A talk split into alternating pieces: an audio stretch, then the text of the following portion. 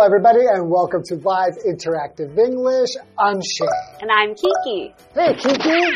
Hi, Shane. so, everybody knows about Uno. I think everybody has played Uno.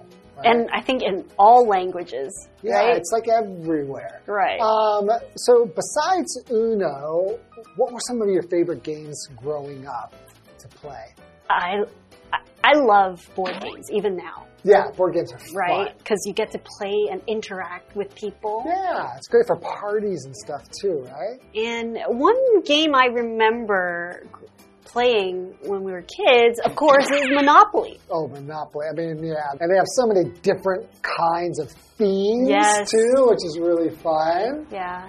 How about, um, did you ever play the game of life? Yes, I did. That was a fun game. That was fun. too. How about Candyland? Oh, Candyland! I forgot about Candyland. Chutes and ladders. Oh, yes. Or Or Snakes, snakes and Ladders. And ladders, Yeah. Yeah, basically you go up and if you get a ladder, you get to go up and that's a good thing. But If, if, you, you, get land on the snake or the chute, you have to go all the way yeah, back. your right? your little ball slides down. fun. Makes me want to play some of these games. I used to really enjoy Pictionary Oh. too. You get to draw pictures and guess. That's really fun for teens. Yes. I like guessing, but I don't like to draw. Oh, I like the drawing part. I'm not a good artist, but I feel that made it more entertaining because everyone would laugh at me. Of course, there's also games like Taboo Oh, sure, sure. and oh, Charades is another game that's fun. Yeah, so many. Okay, but we are talking about Uno, so let's find out what you know. What do I know? What do we know about Uno? And this will be part two.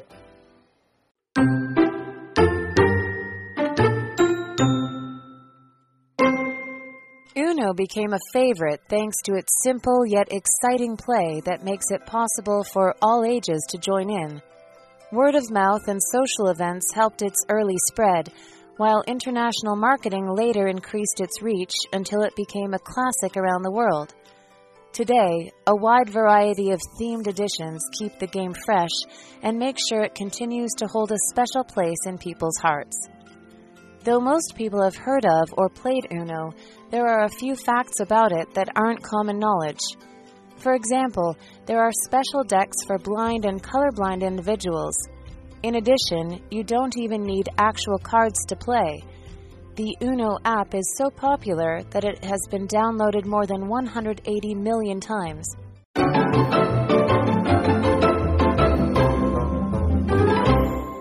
Okay, part two. What do you know about Uno? It rhymes.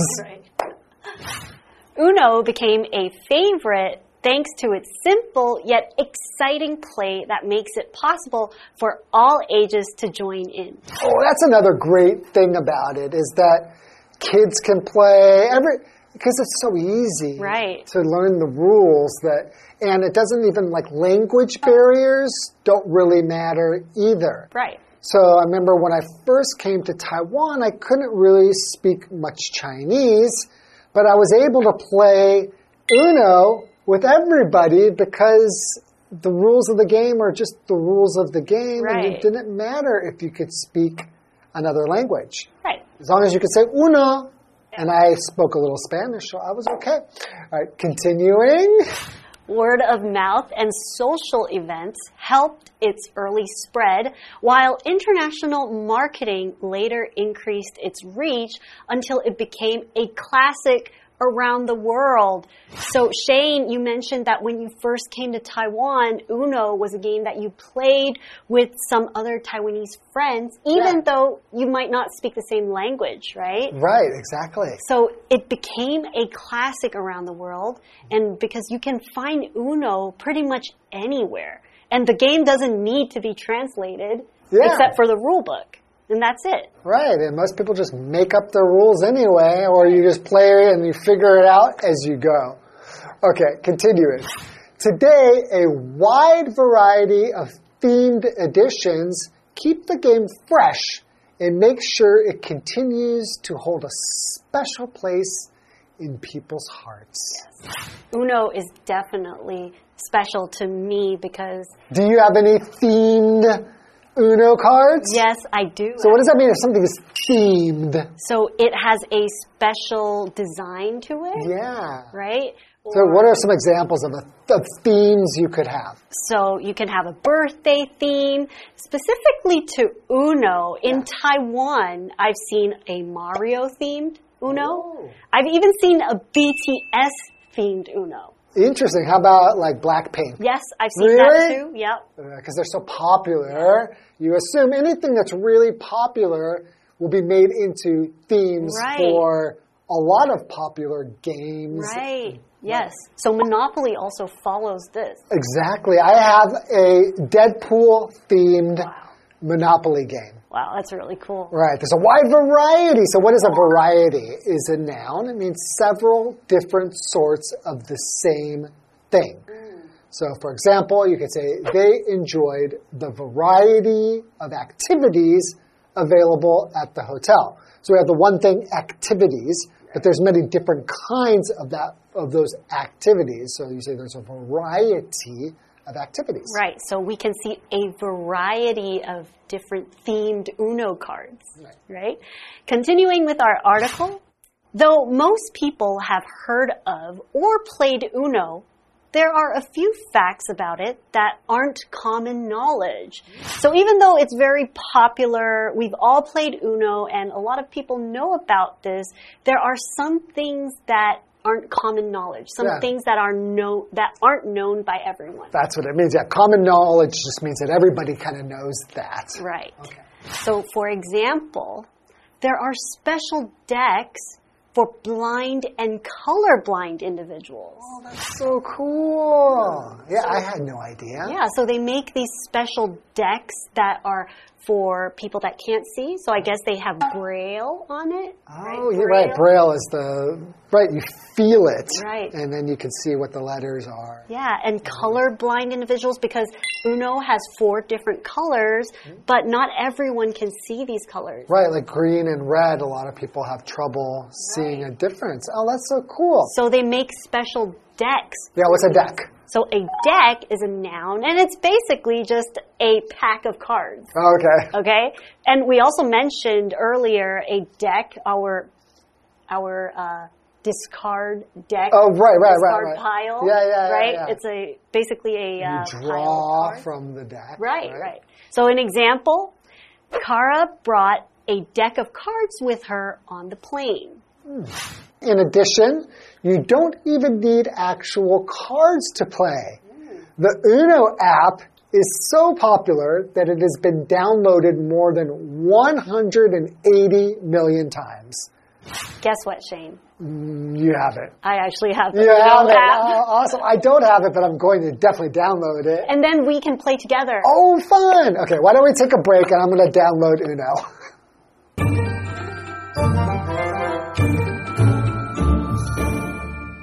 Hello，大家好，我是 Hanny。我们在第一天的课程介绍了 Uno 牌的起源跟玩法。Uno 的玩法简单却刺激，这样的特点使它适合所有年龄层的人参与，成为世界各地的经典。如今有各式各样的主题版本，让这款游戏保持着新鲜感。课文就提到说，尽管大多数的人都有听过或是玩过 Uno，但是有一些关于它的事实并非众所皆知。那像就是它有针对盲人和色盲人士的特殊牌组，那现在也有 Uno 的 App 应用程式，你不需要真正的牌就可以玩喽。我们来看单字 variety，它是名词，表示各式各样、种类或者是多样化。那么 deck 可以用来表达纸牌的一副。补充单字 themed，它是形容围绕特定主题的或是特定历史时期的。老师们提到说，Monopoly 地产大亨又称为大富翁，这款游戏也有各式各样的主题版本。那我们也顺便补充一下，Monopoly 这个字当单字当名词的时候，它表示垄断，是拼作 M O N O P O L Y。好，那老师们在讲到针对盲人的特殊牌组时，有提到 Braille。Braille 就是指盲文点字的意思。那这边一个重点，我们进入文法时间。这边我们来学习 make it possible for somebody or something to 加原形动词，去表达使某人或某事物得以怎么样，能够怎么样。这边先来看 make something possible 是使什么成为可能。当这个受词是不定词 to be 的时候，我们就要用虚受词 it 来代替这个受词的位置，然后把真正的受词 to be 移到句尾，那就会形成 make it possible。to V，那么 to V 的前面你还可以加入 for somebody 或是 for something 指出对象。例如，Social media has made it possible for us to connect with people from around the world。社群媒体使我们能与世界各地的人联系。好，那我们接着回到课文中。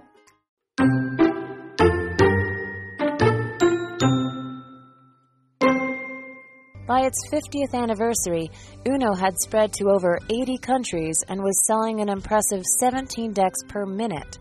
With the game's ability to appeal across cultures and unite friends and family in fun, no wonder Uno rose so far from its humble origins. As long as people continue to enjoy playful competition, Uno is sure to remain a hit.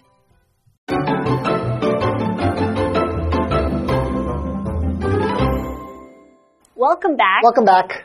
Earlier on, we talked about how Uno is very popular all over the world. Mm. So they have all these special themed decks, right. right? And also specially designed decks for people that can't see or are colorblind. Right. Right. Okay.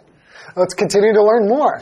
By its 50th anniversary, Uno had spread to over 80 countries and was selling an impressive 17 decks per minute. That's insane. That's 17 decks. So while we've just been talking, it's almost a minute now. And that 17 decks have been sold somewhere in the world. Wow. Every minute. That's amazing. Right. Continuing with the article. With the game's ability to appeal across cultures and unite friends and family in fun.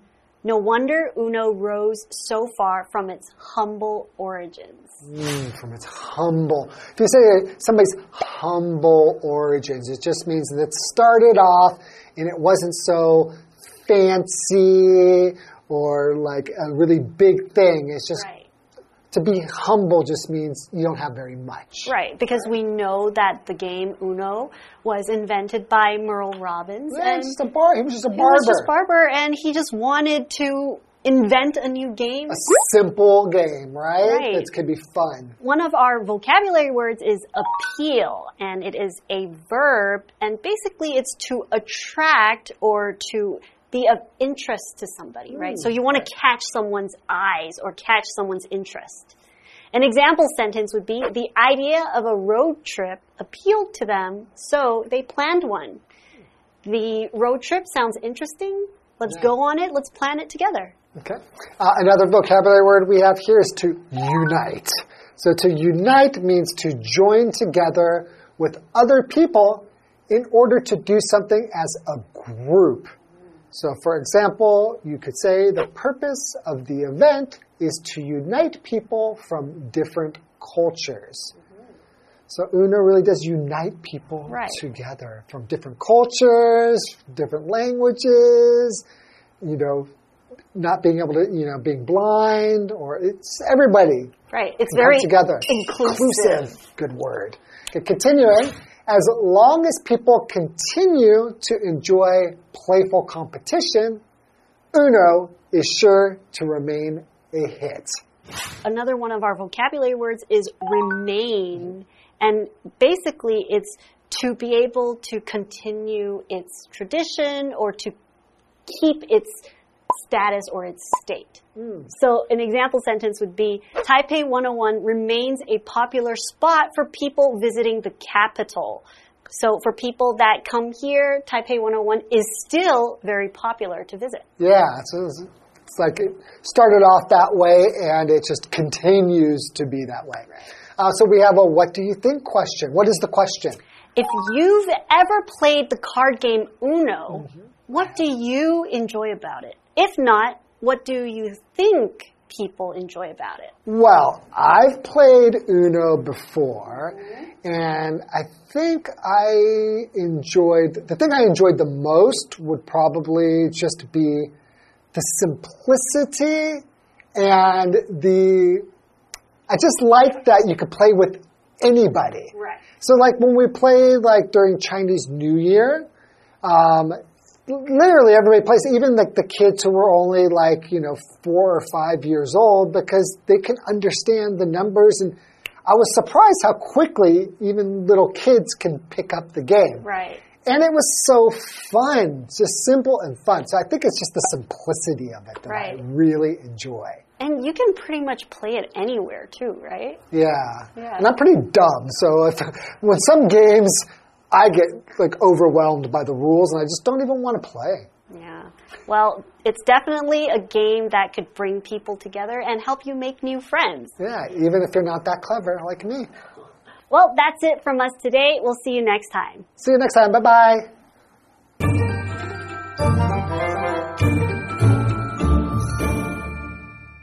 到 Uno 问世五十周年时，它其实已经遍布八十多个国家了，每分钟卖出十七副牌。诶，那由于这款游戏能够跨越文化，甚至是跨越语言，让朋友和家人在乐趣当中团结起来。相信啊，只要人们持续享受这样有趣的竞争，Uno 牌它就一定会持续受欢迎的。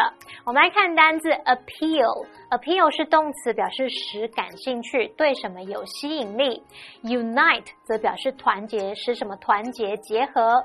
老师在讲解时用到 inclusive 这个形容词，i n c l u s i v e，inclusive 可以形容是包含的，具有包容性的。下一个单字 remain，它当动词表示仍然是怎么样，继续保持怎么样，继续存在。轩颖老师最后则聊到说，Uno 因为很简单，每个人都能参与，连他刚来台湾都还不会讲中文，就可以跟别人玩起来了。不像有些规则太难了，让人不想玩。好，老师用到 simplicity 这个名词。S I M P L I C I T Y，simplicity 可以表达简易、简单或是简朴，它是个名词。老师还有用到 overwhelmed，就是 over 后面加上 W H E L M E D，overwhelmed 可以形容感到难以承受、难以招架的，或是不知所措的。好，这边两个重点，我们进入文法时间。我们来看第一个重点是 by 加时间点的意思和用法。介系词 by 它表示在某个时间点之前，或是到什么什么时，或者是不晚于某个时间点，可以用来描述过去或是未来的情况。那么搭配的子句可以用简单式，或者是用完成式来强调动作已经完成。我们就看两个例句：We need to make the decision by tomorrow。我们必须在明天前做出决定。By 2019, the book had sold over 7 million copies. 到二零一九年时，那本书已经销售超过七百万本了。好，第二重点是 as long as。 表示只要怎么样就怎么样，用来引导表示条件的副词子句。那你也可以把它写作 so long as。举例来说，The dish is easy to make as long as you follow the recipe。只要你按照食谱，这道菜做起来就会很简单哦。好，那么以上的讲解，同学别走开，马上回来哦。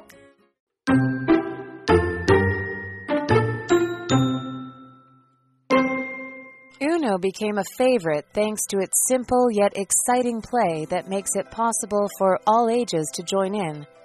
Word of mouth and social events helped its early spread, while international marketing later increased its reach until it became a classic around the world. Today, a wide variety of themed editions keep the game fresh and make sure it continues to hold a special place in people's hearts. Though most people have heard of or played Uno, there are a few facts about it that aren't common knowledge. For example, there are special decks for blind and colorblind individuals. In addition, you don't even need actual cards to play. The Uno app is so popular that it has been downloaded more than 180 million times. By its 50th anniversary, Uno had spread to over 80 countries and was selling an impressive 17 decks per minute. With the game's ability to appeal across cultures and unite friends and family in fun, no wonder Uno rose so far from its humble origins. As long as people continue to enjoy playful competition, Uno is sure to remain a hit.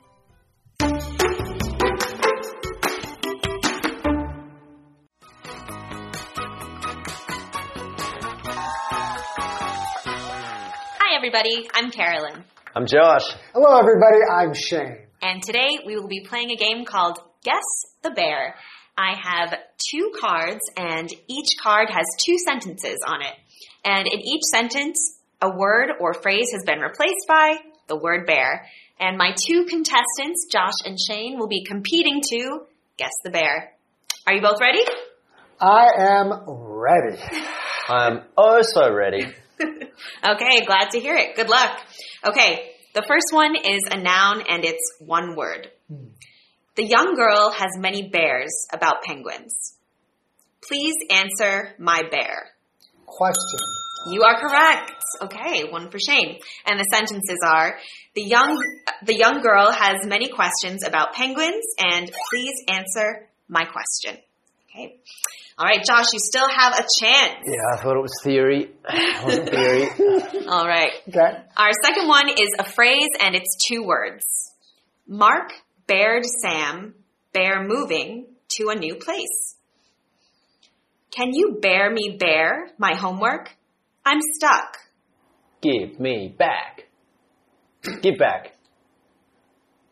Back Uh, give. help. Uh, help me? Help. Wait. Huh? What is it? Nothing can help. Nothing can. Let's hear it again. Go- yeah, please, please. yeah, yeah. Mark bared Sam bear moving to a new place. Can you bear me bear my homework? I'm stuck. Help with. Yes. Oh. Okay, so the sentences are Mark helped Sam with moving to a new place. Can you help me with my homework? I'm stuck. Wow, that second one was a little bit hard, That but was, a, that was a tough one. You know, I two for two. I was just I kept thinking like I want to say help him, but I th- no, that's not right. And, oh wait, oh you got to help somebody with their homework. You have to help somebody moving. Has to be help. And then with just came to me like a vision. You eventually got there. All right, so Shane is our winner. Josh, maybe next time. No hard feelings about it.